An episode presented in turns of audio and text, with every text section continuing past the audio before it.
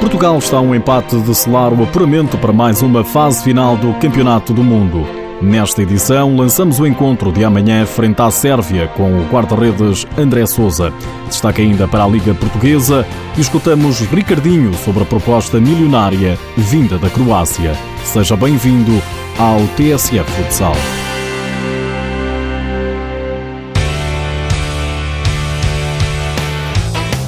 A Seleção Nacional já prepara de forma afincada o embate de amanhã frente à Sérvia. Um jogo decisivo referente à segunda mão do play-off que pode colocar Portugal no Campeonato do Mundo da Colômbia. Portugal tem que ganhar, mas bem ou mal, nós temos que ganhar e garantir o apuramento para a Colômbia e isso é o mais importante, é isso que está na nossa cabeça. Fala André Souza, guarda-redes do Sporting, uma das grandes novidades na lista de convocados de Jorge Brás. Muito contente com a chamada, não tem sido um ano fácil, um, mas tenho vindo a trabalhar bem, a treinar bem, a merecer a confiança do, do, treinador no clube e quando assim é mais fácil a nossa chamada à, à seleção. André Souza não esteve no jogo da primeira mão em Belgrado, jogo que Portugal venceu por 2-1, mas o jovem guarda-redes assistiu pela televisão. Bom jogo da nossa parte. No início do jogo, em que não tivemos tão bem, nos primeiros 10 minutos talvez, mas felizmente o bom trabalho da equipa a nível coletivo e do Vitor também conseguimos manter o jogo empatado, mas depois entramos bem no jogo, acho que conseguimos encaixar bem no jogo da, da Sérvia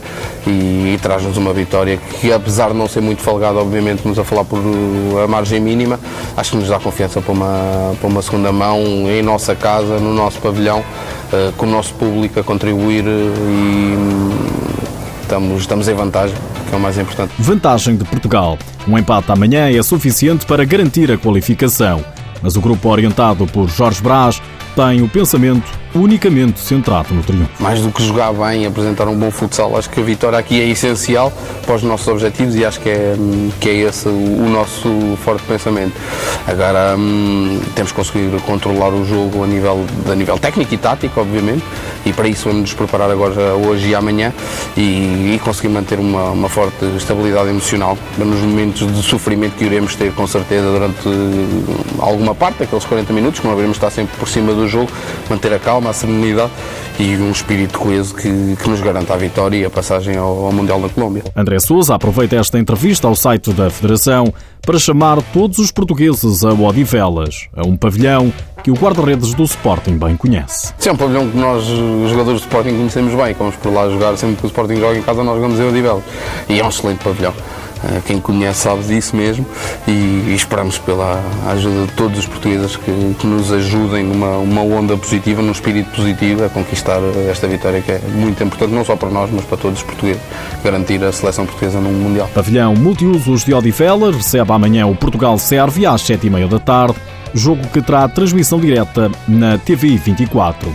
É o tudo por tudo de Portugal para garantir uma presença na Colômbia no Campeonato do Mundo que terá lugar entre os dias 10 de setembro e 1 de outubro, nas cidades colombianas de Bucaramanga, Cali e Medellín.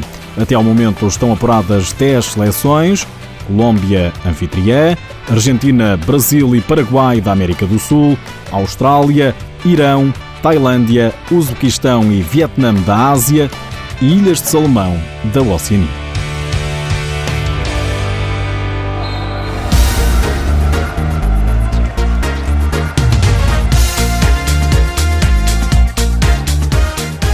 Sporting e Benfica não deram aso a surpresas este fim de semana na jornada 23 da Liga Portuguesa. O Sporting foi a Coimbra, a São Martinho do Bispo, consolidar o primeiro lugar da tabela. Os Leões bateram o São João por 4-0, com golos da autoria de Pedro Cari, Diogo, Caio Japa e Fortino.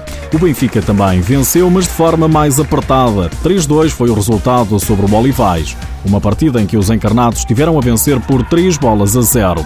O treinador Joel Rocha confessa à RTP o relaxamento da equipe. O jogo teve dois momentos distintos da nossa parte, até ao 3-0 e depois do 3-0. Até ao 3-0 um jogo inteligente, pensado, muito pouco dividido. O Benfica dominou e controlou grande parte de, de todas as ações ofensivas, defensivas e estratégicas muito bem até, até ao momento do 3-0.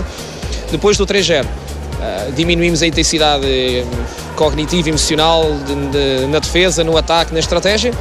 Associado a isso o acumular de faltas, retirou-nos uh, melhores uh, soluções, melhores decisões. Luís Alves, treinador do Olivais, não é dos que sai satisfeito com vitórias morais. Perder é horrível, seja com o Benfica, seja com outra equipa qualquer.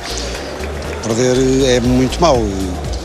É evidente, é melhor 3-2 do que 4-1, mas significa exatamente o mesmo. Mas o meu sentimento de tristeza é, é exatamente o mesmo com, com, sinceridade. Perder é perder e é, é mau em qualquer circunstância. O Olivais segue no sétimo lugar. O Benfica é segundo com menos dois pontos do que o líder Sporting e Leões com menos um jogo. O Braga é terceiro e este fim de semana goleou por 5 bolas a uma o Leões Porto Salvo, que foram muito perdulários. O Belenenses foi à aldeia do futsal empatar com o Borinhosa, a três bolas, num jogo em que os azuis fizeram a igualdade a 11 segundos do final. Rio Ave e Módicos empataram em Mindelo, também 3 a 3. O Boa Vista voltou a vencer seis meses e meio depois, vitória por 2-1 sobre a Quinta dos Lombos, e o Gualtar agravou a crise caseira do Fundão. A equipa da Serra ainda não conseguiu vencer em casa na segunda volta da fase regular da competição. Este fim de semana perdeu por 3 Nas últimas horas, ficamos a saber que Joel Rocha está nomeado para melhor treinador do mundo. O treinador do Benfica tem concorrência de peso e espera agora pela votação levada a cabo pelo Futsal Planet. Já estão à venda os bilhetes para as finais do UEFA Futsal Cup. Benfica informa que os ingressos podem ser adquiridos na bilheteira da Megastore. Preço único para os dois dias da competição, 21,50 euros. Ricardinho recusa o papel de mercenário depois de ser tornada pública a proposta milionária do Nacional, clube croata. O internacional português confessa ao Jornal Record que é o futuro que pode estar em causa. Muitas pessoas pensam que é, é, é ser mercenário e eu não penso assim. Eu penso que nós, quando trabalhamos com amor àquilo que fazemos, como é o meu caso, queremos ser valorizados. Neste caso, estão a valorizar assim, fico muito feliz. Tenha sido da Croácia, tenha sido da Sérvia, seja de onde for, ficava muito feliz. E agora há que valorizar, há que pensar bem nesses aspectos, mas como eu digo, tenho contrato, tenho que respeitar o clube, como respeito até agora, mas são sempre portas abertas. Ricardinho admite aceitar a proposta de milhões. Sim, sempre são de considerar. Valores assim temos que considerar, porque o futsal é uma, temos uma carreira muito curta. Sabemos que quando terminamos, todos os atletas de todas as modalidades, a maior parte uh, deixa depois de seguir carreiras uh, desportivas, seja como diretor, seja como uh, acompanhar, acompanhar, seja treinador, seja como for e sabemos que os valores já não são os mesmos quando é jogador. Então temos que valorizar bem para ter uma estabilidade financeira. Fala-se em 2 milhões de euros por 4 anos de contrato. Eu acho que é bom, acho que é bom o futsal começar a falar nestes números, uh, ser valorizado principalmente. Neste caso, tu como a mim, sou um felizardo por ter propostas de todos os lados do mundo. Também já tive há pouco tempo uma do Dubai. As coisas estão, têm vindo a correr bem. Uh, como eu digo, o valorizar do trabalho, não só no meu clube, mas também na seleção, tem sido fantástico. Agora é, ainda dá muita, muita tinta para correr porque já estamos a melhorar as negociações, o Inter não quer mesmo, não quer aceitar mesmo a cláusula. No Dubai recebi agora outra proposta, veio uma proposta da Rússia também, mas o mais importante é focar, é como eu digo, se calhar não vem na melhor altura porque estamos a 15 ou 20 dias do, da UEFA e eu quero estar focado, mas é óbvio que essas, essas notícias são, são difíceis de, de expressar. Para além dos 2 milhões de euros oferecidos a Ricardinho, o clube croata paga 1 milhão ao Inter Movistar. E é com o mágico que terminamos esta edição. Já sabe que o TSF Futsal está disponível em podcast. Mas antes de ir embora, atualizamos a lista dos melhores marcadores da Liga Portuguesa. Ao fim de 23 jornadas, Diogo do Sporting lidera com 25 golos, o companheiro Cavinato tem 23, segue-se Dura do Olivais com 22 tentos apontados.